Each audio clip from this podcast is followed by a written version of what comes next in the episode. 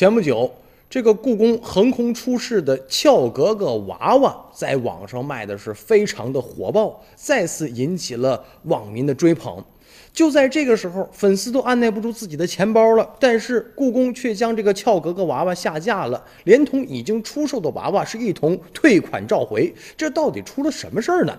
原来故宫文创的这个俏格格娃娃呀，首次是选用了这个中国人的传统的元素的五官。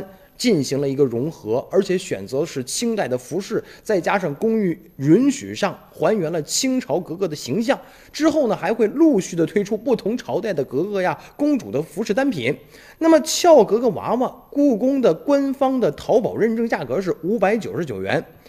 但是这个原因在哪儿呢？就是因为故宫接到了很多热心网友的意见，说认为此款娃娃身体的某部分和国外的某些品牌娃娃相似。有鉴于此呢，就停止了此款娃娃的销售。其实今近年来呢，这个近六百年呃六百岁的故宫呢，推出的众多的文化创意产品，不少都成为了网红。